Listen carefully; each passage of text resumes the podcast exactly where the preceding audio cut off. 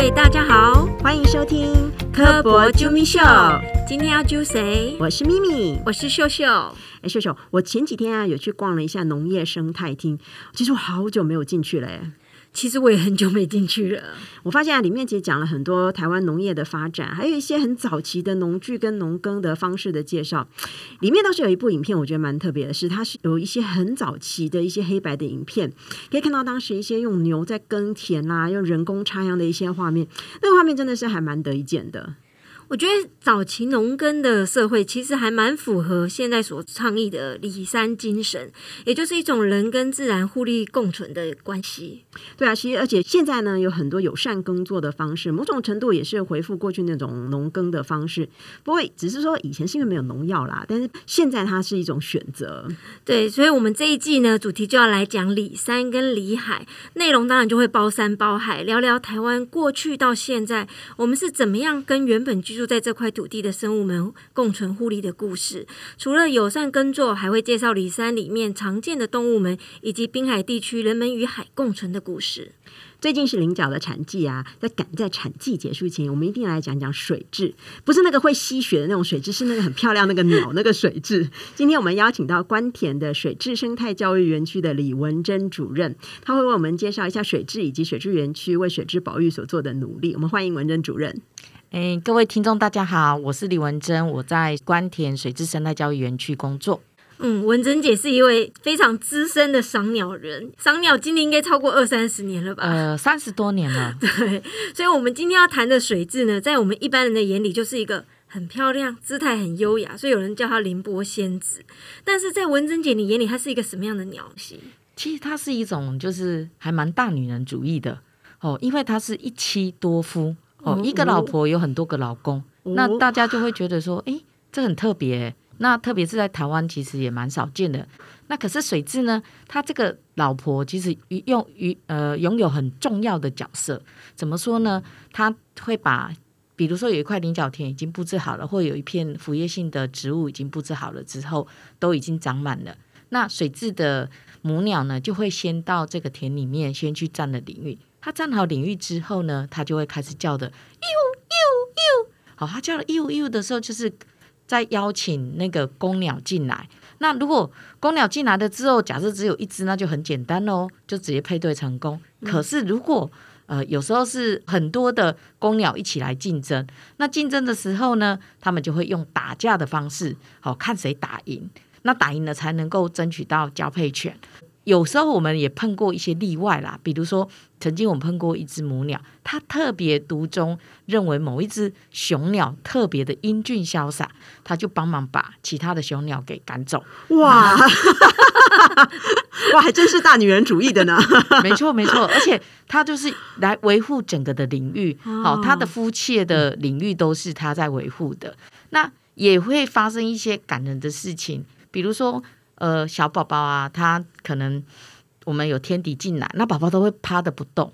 那如果说那个天敌比较靠近那个宝宝的时候，他们就会用拟伤的方式假装受伤，让这个天敌呢会认为说，哎，是不是那个？爸爸他可能受伤了，那我们可能往那个方向去吸引他的注意，往那个方向去。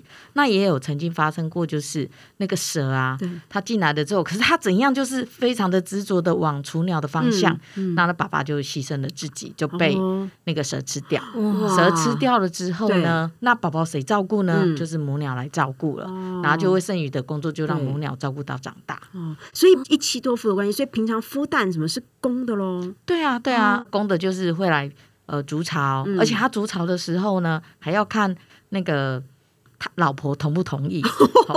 那老婆如果喜欢的话，那就哦顺利了嘛。啊，老婆如果不喜欢呢，他可能会在会跟他说，嗯，这个不行，那你要再多筑几个巢让我挑。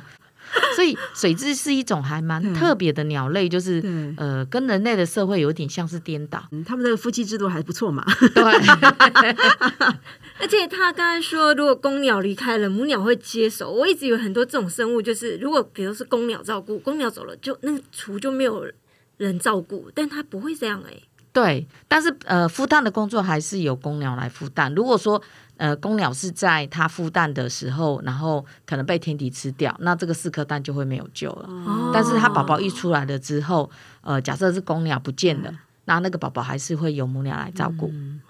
所以他们的呃育雏的区域都是在像菱角田这样子的水池的呃水生的环境吗？对啊，对啊，因为它的脚爪非常的长，那长到我们每一个人都有一个中指嘛，嗯它其实比我们的中指还长，它可以到七哦八公分，所以它可以分散全身的重量，站在那个叶子上面，哦。就是走路非常的优雅，叫凌波仙子。嗯。它大部分都是栖息在菱角，其实，在所有的腐叶性植物上都会有，甚至在大平田、哦布袋莲，还有甚至荷叶都会有。但是在荷花田里面呢，因为荷花是会停水，所以就对水质来说就会比较辛苦。如果旁边是有菱角田，他绝对不会去选荷花田或者是睡莲田。可是当他没有真的没有办法的时候，尽管是呃空心菜田，它还是也会在那边想办法去繁殖。哦，所以连空心菜田它都有办法。对，只要能够在让它能够在水面上筑巢，嗯然后能够让养它的宝宝，它都还是会存在。但是就是说，呃，如果说有更好的，比如说地堡一样的领域跟栖地，它还是会选择地堡。有好房子住，干嘛要住那个平民？对，所以水蛭它其实很聪明，它就会去选择比较适合它的环境。那当然以这样的一个环境里面，就是同样是好空气菜田跟菱角田的话，空气菜田可能只有一对，菱角田呢有可能一分地可以到两对。那如果说呃以我们现在有在跟农民陪伴农民他们去做这样子一个绿保标章的呃菱角田，这样子他们可以一期。然后可能到三公这样子，哇，那当然，它也会在所谓的睡莲。好，可是睡莲它的叶子其实跟菱角比较起来，睡莲的叶子比较不容易长虫，所以以菱角来说，哦。菱角的生物多样性会比较高。好，所以我们目前其实会积极的去保护的就是这样的一个生态系，因为水蛭好就像一个旗舰物种，嗯。那它保护的不仅仅是嗯就是只有水质它自己本身，我们保护的是看到了整个，因为你看跟稻田、菱角田的生态跟稻田的生态是不太一样的。那我们在维护的是一个菱角田这样的一个浮叶性植物的生态系。哦，刚才说因为睡莲虫比较少，所以它都吃菱角田里面的虫吗。对，它会吃那个细小的种子，还有甚至小石头也会。然后它小石头，对，因为它的胃里面要一些小石头去帮忙磨，哦就跟我们的鸡一样样。对，啊然后它大部分就是说，它会把那个菱角田里面的虫呢，还有螺呢抓来吃。所以尽管是福寿螺，只要没有很大只的小只的福寿螺，它也是会吃。哦，所以他们吃虫的量很大吗？就是如果比如说你们种弄了一片菱角田，光是靠水质在帮顾在顾这个田，就是不需要呃农药了农药就可以维护那个生态的那个平衡。嗯因为水蛭它的嘴巴其实它的胃容量不大，那么还其实吃的虫其实并不多。哦，但是就是当水蛭都在这块田区。呃，活动的时候，其实它呃它的大便，还有嗯它在这边日常的生活，其实是维护了整个菱角田的生态。嗯，省了一笔肥料费。对。所以刚刚呃文生姐在讲说，一只母鸟它会先是占了一个领域，它会跟不同的公鸟交配，都会在这同一片领域里面吗？哎，最高比例可以到五只。哦，所以它只能占了一个水池，然后这里面所有的公鸟都属于它的这样子。对对对对对对，然后那公鸟都在这个地方筑巢。对对，那母鸟跟母鸟有时候也会，大家都会看到同一片块。嗯，呃，嗯菱角田嗯或者是腐叶性植物的环境里面，那他们就用打架来决定谁占的领域大。哦，所以他们真是很爱打打架的鸟，母鸟也打架，公鸟也打架。没错，而而且水蛭呢，有很多人其实会觉得说，哦，水质好浪漫哦，这样飞起来，然后它的尾羽呀、还有它的羽色是黑白相间，然后脖子后面有金黄色的那个羽色，非常的美丽。然后很多人认为说，哦，他们可能是在做爱的进行曲，其实不是，他们在打架。对对啊，他看起来这么优雅。他是外表优雅，内心暴力的。特别在那个四五月的时候，其实他们打架最凶，哦打得非常凶，以很值得去看他打架吗？对，哦，真的哦、而且那时候他的行为是会比较丰富，而且比较多元。诶所以宝宝孵出来他就会游泳吗？还是他就是走在叶子上？宝宝一孵出来，他其实就会游泳，可是他游泳的能力没有那么强。当他越长越大的时候呢，他的游泳技术就变好了。那变好的时候，你你要抓到它就不容易的。嗯嗯，所以成鸟也会在水里面游泳吗？会也会哦，所以他们会抓鱼吗？他们吃小鱼还是吃啊？小鱼吃。对，只要它能够抓到的食物，它都会吃。它也会吃种子，小小的种子都会吃。所以是会潜水喽？会。但是它潜水的技术当然没有其他像小屁蹄啊，哦，那个或者是一些会潜水性的水鸟，它们那么厉害。那当然它是万一碰到有天敌了或怎么，它其实还是会潜入水中，哦，躲起来。对，可以也可以叫小宝宝说赶快先躲在水里面，等一下天敌走了再出来嘛。哎，会，而且是菱角田，其实当它宝宝躲起来的时候，你不容易看得出来它在哪里。那大家会觉得说，哎，水蛭的羽毛非常漂亮。可是，在夏天的时候，就是因为这样的羽毛，哦，刚好跟菱角田搭配的天衣无缝，所以让天敌会不容易发现它们。哦，夏季是它繁殖季吗？对，夏季是它的繁殖季。哦，所以颜色多彩，反而跟菱角田就是整个非常搭，因为菱角的叶片透在阳光下，其实会有。不同的颜色哦，我不知道大家有没有去观察过菱角田。当菱角田整片都铺满了时候，其实，在太阳照射下是有不同的颜色的呈现。而且，当它呃菱角田长得非常茂密的时候，其实是偏深绿色。那当它开始结菱角的时候，它是有一点浅绿色。然后，菱角叶子枯萎的时候，是有一点。慢慢的变成淡黄色，所以你看水质的雨色就刚好跟菱角田的雨色是是非常的搭，然后它形成了一个呃蛮隐秘的一个遮蔽色。嗯，那我想请问一下文珍姐，就是我知道像呃看资料，好像嘉义啦、高雄啦、什么花莲有一些地方也有在繁殖那个水质嘛。那但现在他们有成功吗？还是说主要要看水质，还是要到台南的关田？嗯，当然，在我们呃关田水质生态教育园区，其实数量是最多的。那尤其是在关田地区，因为大家你你如果想到菱角，第一个一定想到关田嘛。那关田的菱角田，它的面积大概四五百公顷。那这样的那你要看到水质的机会是比其他地方还多。那以目前来说，其实全省都可以看到。那北部像盛阳水草哦，他们是因为呃以水草的繁殖来作为他们的卖点。那但是那个地方他们也有培育一些像芡，哦，像菱角这样的一个水生植物，所以那边也可以看到那个水质，甚至有时候关渡自然公园里面也会过去这样。那甚至呃花莲、台东，哦，还有屏东，屏东现在呃海风湿地也蛮多的，还有呃现在大家都很夯的，就是说。呃，会去美浓那边看水质，好，那边有也有人专门在富裕它，甚至嘉义，它一直都有一个稳定族群在那个地方。但是族群量最大还是关田这边是吗？对，我们台南地区有，呃，这一次我们夏季普查有一千六百二十二只，哇，那冬季普查的时候，呃，一般都会就是会有两千多只，哇，所以过去在水质族群量最少的时候有多少？呃，在大概呃民国八八十七年左右的时候，其实数量是不到五十只，不到五十只哎，那现在有两千多只，那非常大的差异。没错，因为其实这也是我们开始去呃几年前我们开始跟农民去沟通，尤其是当我们在十年前的时候发现，呃水质会因为在冬季农民他们的农法改变。然后他们为为了要用直播法，那直播法直播下去的稻种鸟会去取食，所以他们就会使用呃加宝福这类的农药，那就造成了那个水质啊，还有很多其他的水鸟的死亡。那我们就慢慢去跟农民去沟通，甚至呃后来也有生态服务给付的一些补偿进去之后，我们现在就是水质的数量就越来越多。所谓的直播法是什么意思？直播法就是说，呃，因为菱角田它种了之后，是不是它因为常年都有水？可是这样常年有水，是不是对整个土地来说，它就会变得很泥泞？那变得很泥泞的话，如果我们插秧机下去用插秧的方式，机械就会粘在土里面。那机械粘在土里面的时候，常常都会叫挖土机来拉，一拉，因为那个插秧机有时候比较脆弱，那一拉可能就解体。哦，所以很多农民他们就用直播法。那用了直播法之后，又很担心说鸟会来取食，因为鸟会觉得这是一个 CP 值很高的餐厅，然后就不喷一 密密麻麻的随便吃，对，把肺，对，没错。然后鸟吃了之后就中毒，就农民他们就想说，哎，那既然你要来吃，把我的稻种吃掉，那我就把泡加宝福，泡了加宝福一。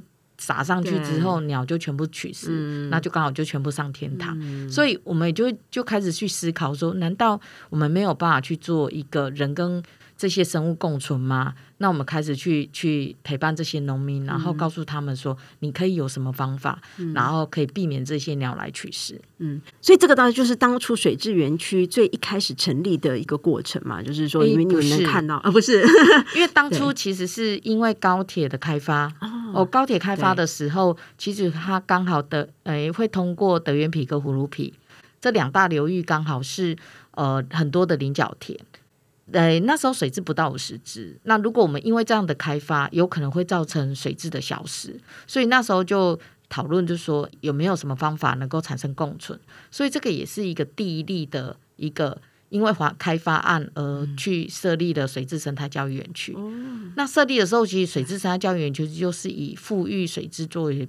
目标，我们最高纪录从园区里面富裕出一百多只的宝宝，一两百只的宝宝是要飞到园区外面去的。那我们就就想说，哎，那如果它飞到园区外面去，是不是一个安全又健康的环境？所以也因为在我们又看到了，刚好在民国九十八年的时候，我们发现农民他们会因为用直播法。然后撒下毒饵，让造成水质的中毒死亡。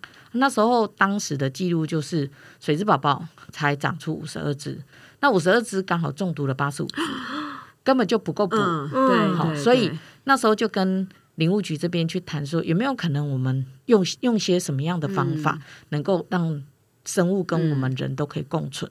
所以就创设了第二例的呃生态服务给付。好，就是农民他们在冬天蓄水，然后给这些水鸟住。那这样的话，那个政府可以给一分地八百块这样子。那用这样的方式，然后甚至也创设出绿保标章，嗯，就是以生物呃作为大大家共存的一个方式。就是说，如果你以水质来作为标的物种，那你的水田蓄水可以冬天让这些呃水鸟都可以栖息在其间。也因为我们这样子都是以友善环境的方式、有机的种植的方式来经营这样的园区，所以目前园区的生物多样性都还不错，就是而且越来越高。甚至我们最近呃也有人说，就是在我们水质园区附近有发现了一些濒危的，比如像台湾树腰蟹，或者是那个台北刺蛙，在我们那个地方也是数量蛮多的。所以除了水质、彩玉、草花蛇。还有千色水蛇这些保育类的生物，在我们园区都还可以过得还不错。但听起来好像不是强制把这个地方的东西搬离，而是在另外一个地方先建好生态园区以后，让这些水鸟可以移到这里来居住，是这样？对，我们是以做栖地，就是适合水鸟居住的栖地来做。所以做了这样的区地之后呢，很多的生物就慢慢搬进来。所以真的是你一个环境，你一个栖地营造好的时候，其实那个生物就来了。对。嗯，这友善林农、友善农耕，刚才听了文珍姐的介绍，那后端呢？你农耕完以后的东西总是要贩售。对，这也就是我们在讨论到生态生产跟生活三生共赢。那我们要生态好，但是农民如果产他产出来的产品量少，或者是销不出去，其实就没有办法去维护到农民的生活。我们慢慢的去跟农民沟通、跟改良，然后去协助农民。后来我们也被呃大通路看到，然后大通路觉得说，诶，我们这样的产品可以适合上架到他们的通路的市场上面去。那也因为这样的通路的打通，也让农民的生活能够稳定住，然后甚至社会大众他可以很容易的在一般的通路上去买到菱角。那以现在的话，我们就是鼓励年轻人来吃菱角，我们就用各式各样的方式，甚至我们改进很多的食谱，让大家煮菱角的时候不再是。呃，只能够煮排骨菱角。我们其实菱角可以做很多种用途，包括我们可以把它变成沙拉，我们可以把它变成呃类似呃菱角丸子，好、甚至我们还有把它变成茶碗蒸，然后变成有些冬季的就食补，就是呃，那个给它崩。对我这个很不会料理的人，最后可能他还是只能变成排骨菱角吧。其实我小时候最常吃的是它就是蒸熟的，然后直接剥出来，然后沾胡椒盐吃。我觉得剥菱角真的是一件非常困难的工作。我尝试剥过，我觉得真的是剥到手痛，然后全部都是散的，这样 呃，对 没有那个技术，实在是很不会剥。有很多人可能剥一颗菱角会变五颗，真的，我就是这种，可能不是五颗是八颗。其实那个是有技巧的。文珍姐带来那个每一颗都这么完整，我心里想说，那是不是剥完有十颗是碎的，然后只有那一颗是？哦，没有哦，我们那个那个我们玻璃角达人是非常厉害的。然后我们每一年水质生态教育园区的生态季都会办理玻璃角达人赛，然后你就会看到的阿妈哈，那个我们好像设定是一分钟，然后可以播两百多公克的菱角，哇所以非常的厉害。太厉害了！我应该我应该每颗都是碎的吧？而且它每一颗都是非常完整，然后甚至他们就是几秒钟就一颗，几秒钟就一颗。菱角是不是也有很多不一样的品种？哎，对，因为菱角其实有两角菱跟四角菱。嗯好，那大家普遍看到都是两角菱，就两个角。那四角菱大家可以想象它是长得怎么样呢？其实长得有点像那个忍者龟的飞镖。哦，啊、它刚好四个角。好，那端午节呢四角菱出来，呃，中秋节的时候换吃两角菱。所以现在是两角菱的季节。对，现在是两角菱的季节。嗯所以这两种有口感上有不一样吗？嗯，还是两角菱，感觉风味风味比较比较多元啦。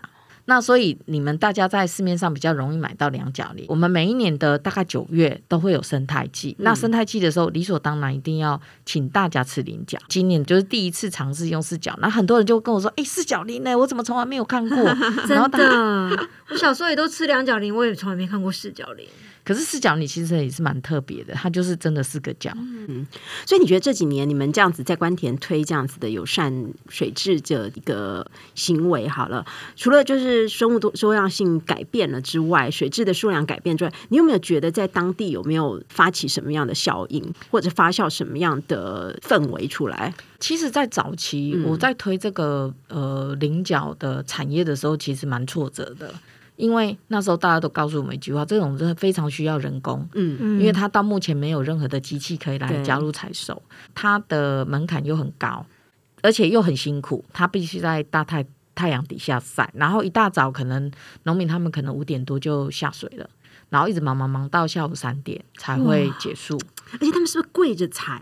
对，他是对贵的采，嗯。可是我们就觉得说，第一个对水水质就是需要这样的环境。嗯如果没有的菱角田，水质大概对虽然说它也是还可以生存在像我们刚刚讲的空心菜田，但是它能够涵养水质的这样数量就变很少。好，所以在刚开始推的时候，其实呃蛮挫折的。可是以我们这样子慢慢陪伴农民，然后陪伴了六七年以上，甚至有些农民我们都已经陪了快将近十年。好，这样子我们就发现说，哎，大家开始重视这个产业了，甚至有些年轻人也慢慢接受这个食品。那我们在这样慢慢的去跟陪伴农民，然后也带着农民去看到他田间生态的不一样，而且他看到他的田间生态是活过来的。但是就是我们会提呃提到的一个点，就是我们希望是把经济留在当地。嗯为什么？因为农民的经济如果没有改变，那你就很难去让他们来投入这一块。嗯，然后尤其是呃，也会鼓励大家多煮饭，而且煮饭呢，其实也是一个艺术，所以也是鼓励大家能够在家里自己练习煮饭，然后你就可以变出很多很特别的东西。我还是买菱角人就好了。不过能够买菱角人就很不错了。对，我觉得现在要能买到都很不容易，我都觉得现在不像以前小时候这么常能够买到菱角来吃。对，其实现在市面上菱角要买，好像也不没有这么常见到。没错，呃，这也就是为什么我们要把菱角推到大通路，嗯因为推到大通路，大家才可以买得到。嗯，所以现在有多少的农民响应你们这样子绿保标章保护水质的这样子的农耕方式？以绿保标章来说，其实还蛮多的。好，但是呃，会跟我们园区去做合作的，目前大概只有四点八公顷，嗯所以我目前大概呃跟我们合作的农民大概只有七八位。但是周边的算是周边腹地还是还是比较大的。对，因为周边其实呃，以关田来说，就大概三四百公顷以上的菱角田。三四百哇好，不过当然也有国外进口进来的菱角，那我们还是鼓励大家多吃呃本土的菱角，而且多吃菱角就可以帮助到水质。嗯然后我们未来也希望能够研发出呃菱角机器，不过目前就是要研发出菱角机器，可能还需要五十万到两百万。那这个部分，呃，我们还在想是有没有办法找到钱来做这样的研发。那当然也很鼓励大家可以捐款给水质生态教育园区，然后让我们来协助做更多的事情。因为我们更希望的是让整个产业是稳定的，然后让不要让这个食物消失掉。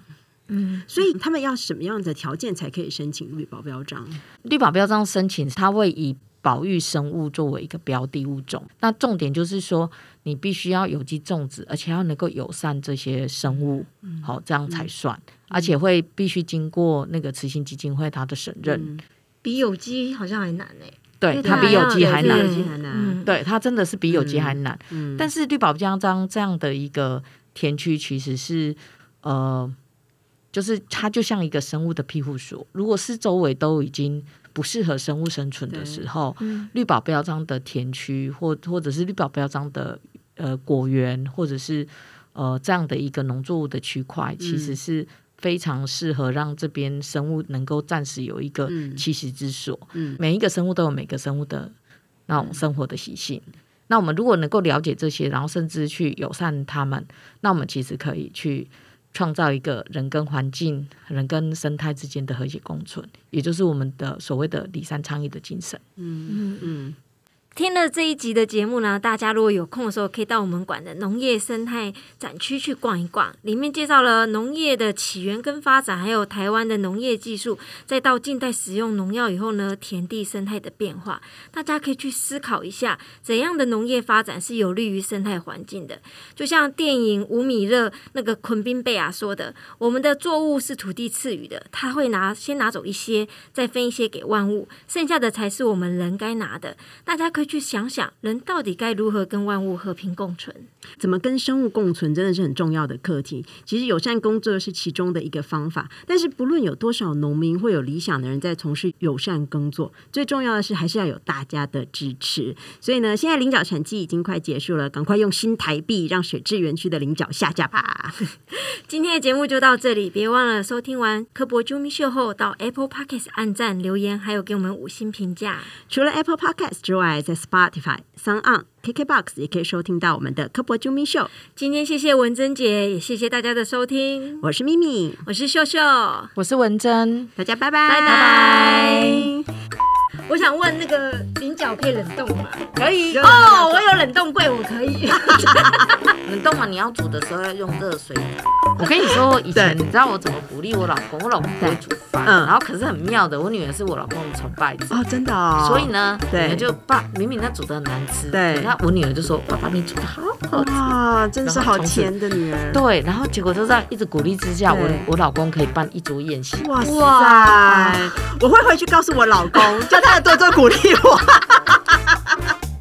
尤其是削全的呃生鲜的菱角人，就是四角菱为主。嗯，我刚刚听到一个菱角人，这真是太好了，就是他没有课，因为你都会播伞，很对，拨伞就罢了，就拨到手很痛。就像我们把嫩荷叶啊烫一烫，然后把肉包进去，菱角包进去，然后蒸一蒸就对就是又一道菜。哦，而且荷叶粽这样子，嫩嫩荷叶哦，嗯，他就是把它当水饺皮。把它当水饺皮，所以连荷叶一起吃。对，哦，呃，我们那个厨师在做，他就会对。很让把它脱皮，脱脱皮之后把它就是先先烫过，嗯。脱皮，然后把它捶捶成浆，然后再去跟什么去弄弄做做各式各样的变化。其实甚至我们菱角蛙桂都可以出来这样，而且而且很好吃哦。